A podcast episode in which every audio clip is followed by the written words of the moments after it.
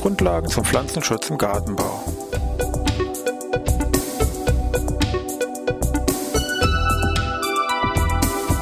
Ein wöchentlicher Podcast der Forschungsanstalt für Gartenbau an der Fachhochschule Weinstefan von und mit Thomas Lohrer.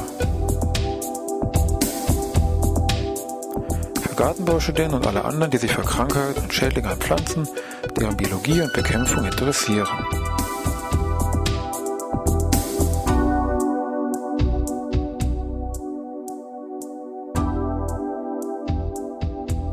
Heute Schnecken und ihre Bekämpfung. Ja, ich begrüße Sie zur neuen Ausgabe hier von Pflanzenschutz im Gartenbau, unserem Podcast von der Forschungsanstalt für Gartenbau in Weinstefan. Wir haben uns zuletzt Mal schon mal mit dem Thema Schnecken ein bisschen beschäftigt. Sie erinnern sich hoffentlich hier Systematik, bisschen Biologie, Vermehrung, Aufbau. Und heute soll es dann abgerundet zum Thema Schneckenbekämpfung gehen. Schneckenbekämpfung ist für viele mit Sicherheit ein Synonym, Einsatz von Steckenkorn, ob man nur Hobbygärtner spricht oder auch mit einem Werksgärtner. Das Thema Steckenkorn ist in aller Munde, beziehungsweise in aller äh, Schneckenmunde hoffentlich. Ähm, kann man sich vielleicht mal fragen, wie viel Schneckenkornprodukten mengenmäßig Kilogramm Tonnen da so beim Ladentisch gehen und damit hier in den, insbesondere sagen wir, Haus- und Kleingärten verteilt werden. Es gibt da Zahlen vom äh, Industrieverband Agrar, der vertritt im Wesentlichen die wichtigsten in Deutschland vorhandenen Pflanzenschutzmittelfirmen und Düngefirmen. Also deswegen sind die Zahlen von äh, diesem Verband repräsentativ mit Sicherheit. Äh, und wenn man sich die Zahlen anguckt, hier 2005, 2006, 2007, sind das ungefähr 35 bis 37 Tonnen, was hier an Wirkstoffmengen, Schneckenkornprodukten abgesetzt wird. Also mit Sicherheit nicht wenig und doch vielleicht mal interessant zu gucken, was sich hinter solchen Schneckenkornprodukten eigentlich versteckt. Nämlich das Wichtige an der Sache dabei ist, Schneckenkornprodukte gibt es viele, ganz klar, aber es ist nicht in allen das gleiche drin. Und zwar hatte ich das im Wesentlichen in drei Wirkstoffe auf. Es gibt Schneckenkornprodukte mit dem Wirkstoff Metaldehyd. Es gibt Schneckenkornprodukte mit dem Wirkstoff Metiocarb. Und es gibt Schneckenkornprodukte mit dem Wirkstoff Eisen-3-Phosphat. Diese drei Wirkstoffe gibt es im Erwerbsanbau, genauso wie im Haus- und Kleingartenbereich. Und alle drei sind ein bisschen verschieden von der Wirksamkeit, von der Menge, wie viel man ausbringen muss, vom Preis und, und, und. Also sollte man schon ein bisschen hier äh, Bescheid wissen. Und gucken wir uns zu Beginn einfach mal ganz kurz an, wie diese drei verschiedenen Wirkstoffe ja, einfach wirken. Vor mit dem bekanntesten an, nämlich das ist dieses äh, Metaldehyd.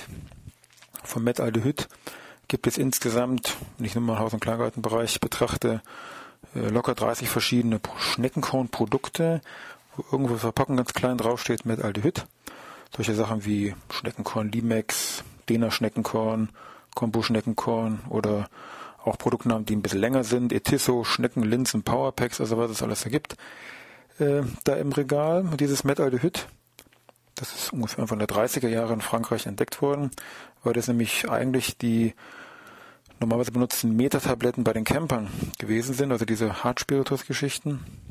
Und die sind da mal liegen gelassen worden auf so einem Campingplatz und einer hat beobachtet, dass die Schnecken, die in diesen Metatabletten geschleckt haben, geleckt haben, abgestorben sind. Dieser Wirkstoff wurde dann daraufhin näher untersucht und hat gemerkt, ja, wunderbarer Wirkstoff gegen Schnecken. Und das ist heute eigentlich der Standard Wirkstoff auch weltweit zur Schneckenkorn, äh, Schneckenbekämpfung.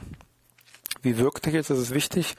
Metaldehyd wirkt über eine vermehrte Schleimproduktion. Das heißt, die Schnecken nehmen diesen Wirkstoff auf, schleimen ganz massiv aus, also geben ganz massiv Feuchtigkeit aus äh, ab. Und Schnecken sind ja feuchtigkeitsliebende Tiere, brauchen dieses Feuchtigkeit auch zwingend. Irgendwann ist dann ein Grenzwert erreicht. Wenn der überschritten wird, dann sterben diese Schnecken ab.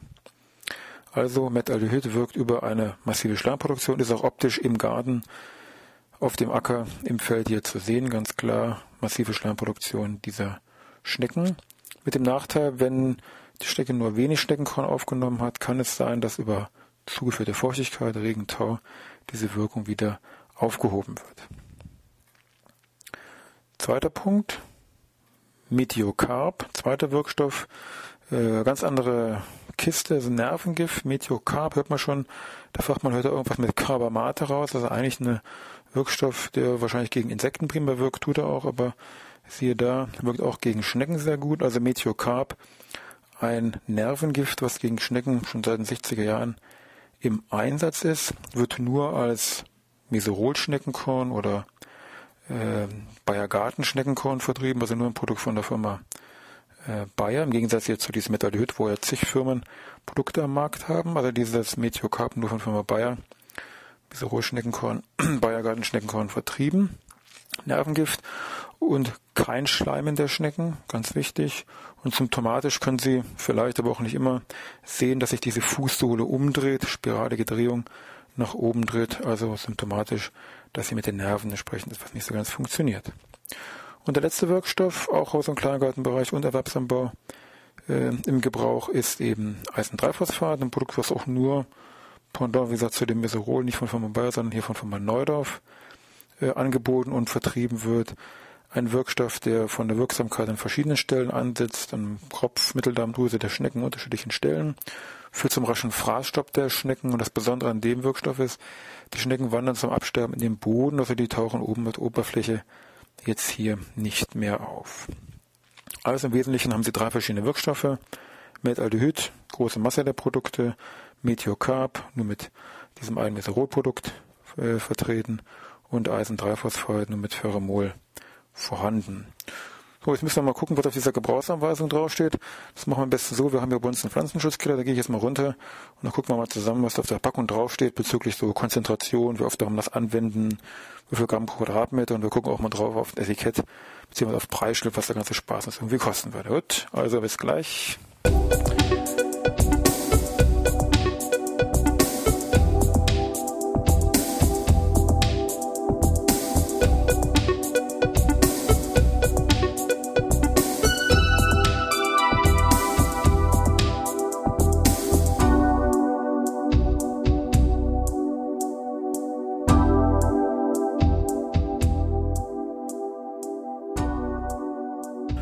So, jetzt sind wir hier unten in diesem Keller. Ein bisschen frische Luft, aber klar, kühl, aber frostfrei muss das ja gelagert werden.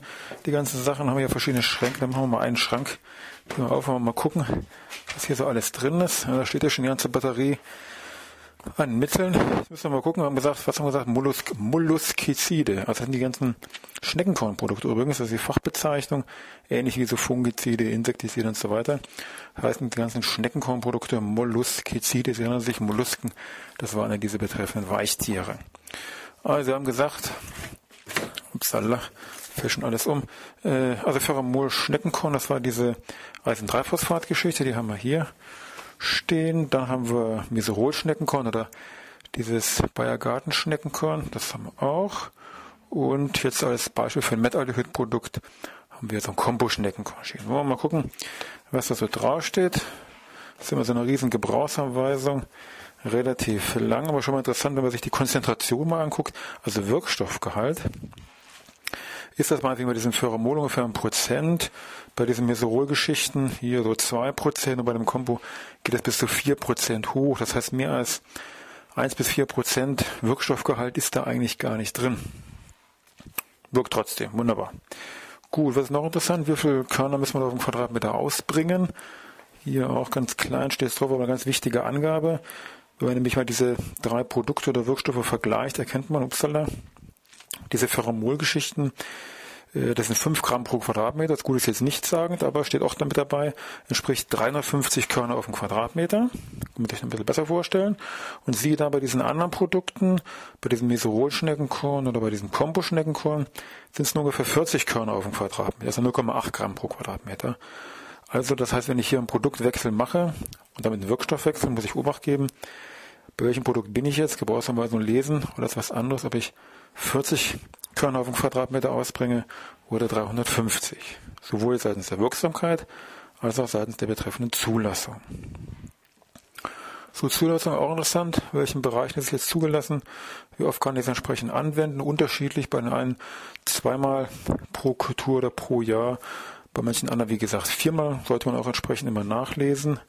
Auch interessant bei Meserolschneckenkorn wenn wir das im Bereich Gemüse, Salat und so weiter anwenden, von der Zulassung ist abgedeckt, steht auch drauf, gibt es eine entsprechende Wartezeit von zwei Wochen. Das heißt, Motor mit meinem Salat Schneckenkorn, Schneckenkorn verstreut, muss ich zwei Wochen warten und kann erst dann den Salat ernten und dann noch verzehren. Bei den anderen gibt es ja keine Wartezeit, sprich Montag gestreut, Dienstag, Dienstag geerntet, sollte der Zulassung damit kein Problem sein. Was gibt's noch so an Feinheiten zu einer Gebrauchsanweisung? Gut, sollten Sie alle selber lesen, ganz klar, keine Frage, ganz wichtig.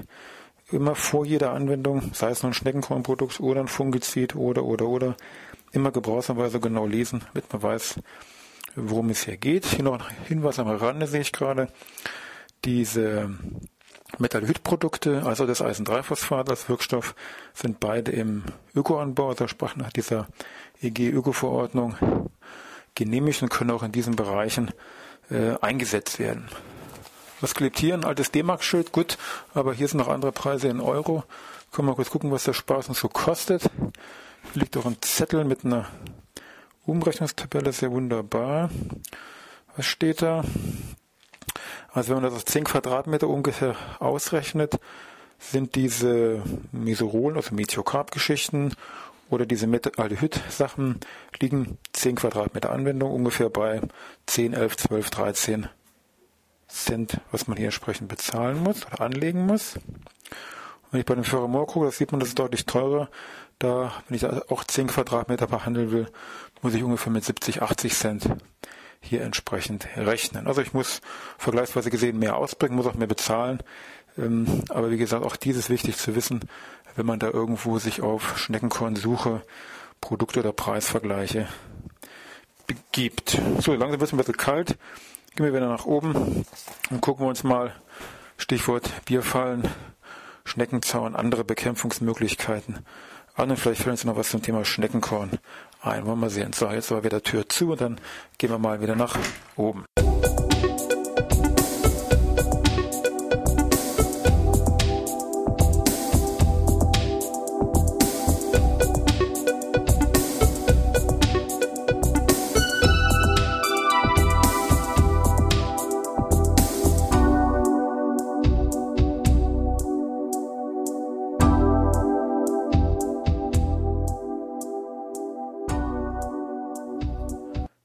Zurück hier in der warmen Stube bzw. im warmen Büro und wollten uns noch mal kurz mit zwei Geschichten beschäftigen zum Thema Schneckenbekämpfung. Und zwar zum einen die Bierfallen, klassische Bekämpfungsmethoden, und das andere zum Thema Schneckenzaun. Gibt es nicht viel zu sagen, aber ein paar wichtige Aspekte sollte man dann doch kennen. Bierfalle ist wichtig. Anlockende Wirkung bezieht sich jetzt nicht auf Bier, sondern auf den, auf den Alkohol, der in dem Bier enthalten ist. Das heißt, alles, was irgendwo Richtung alkoholfreies Bier oder Malzbier oder was es dann anderen Geschichten gibt, äh, kann man gleich vergessen. Es muss also ein entsprechend alkoholfreies, ein alkoholhaltiges Bier sein. Äh, Experten in Hobbykreisen schwören vielleicht äh, auf Weizenbier. Das ist unterschiedlich. Da haben wir wahrscheinlich eine Erfahrung. Also das muss jeder mit sich selber ausmachen. Aber zumindest alkoholhaltiges Bier ist entsprechend Bedingungen. Ich brauche eine entsprechende Falle. Das kann sein, dass ich die mir im Gartencenter ganz normal kaufe.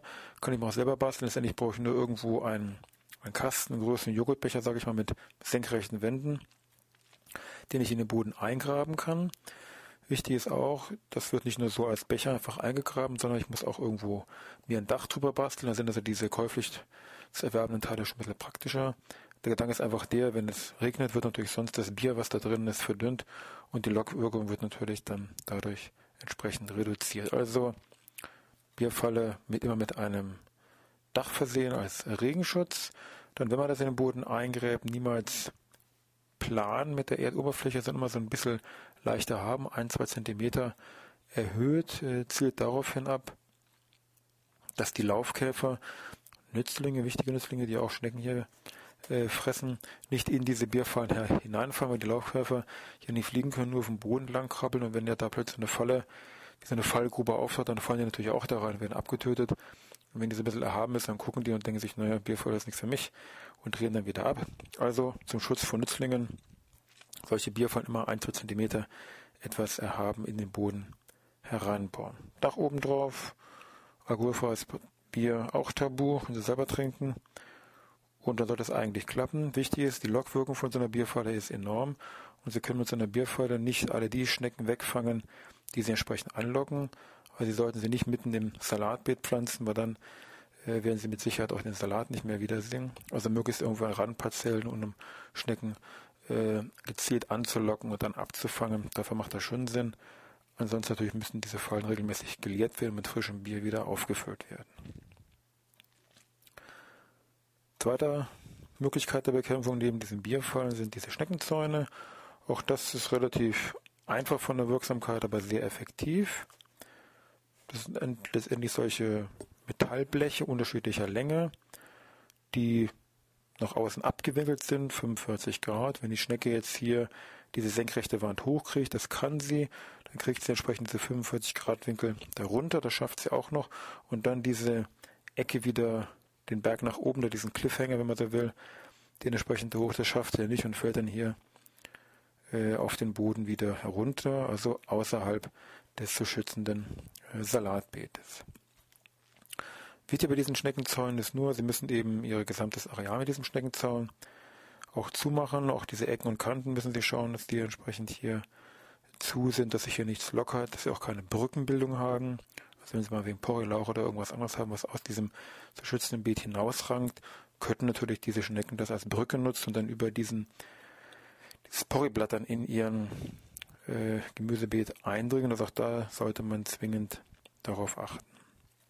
Auch ist klar, wenn ich jetzt ein Gebiet mit einem Schneckenzaun abtrenne, sind immer noch irgendwelche Schnecken, Kleinschnecken, junge Schnecken, Schneckeneier vielleicht noch im Boden drin. Also auch da muss ich erstmal alles wegfangen, was noch drin ist, vielleicht auch mit einer Bierfalle. Dann kann man nichts sagen, wenn das alles gemacht worden ist, habe ich hier wirklich einen prima Bereich, der frei ist von Schnecken. Da sollte ich nur nicht vor lauter Glückseligkeiten Kompost nehmen und noch drauf packen, äh, weil natürlich im Kompost auch sehr schnell Schneckeneier drin sind. Also den sollte ich mir vorher genau angucken oder alles das, was ich in diesen zu schützenden Bereich hineinbringe, genau angucken, ob ich mir nicht damit äh, auf Umwegen jetzt ungewollt Schnecken oder Schneckeneier mit heranschleppe, die natürlich hier dann ihr Paradies auf Erden wiederfinden würden. Gut, aber ansonsten sind Bierfallen und Schneckenzaun eine recht praktikable Methode, relativ günstig auch vom Preis her. Hat eben alles seine Vor- und Nachteile.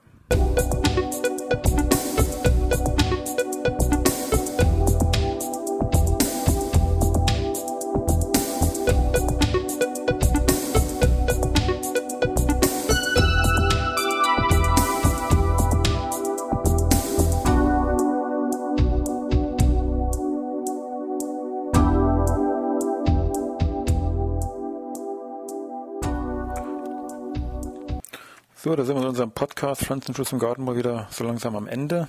Thema war ja heute Schnecken, insbesondere mit Blick auf die Bekämpfung. Was haben wir gesehen?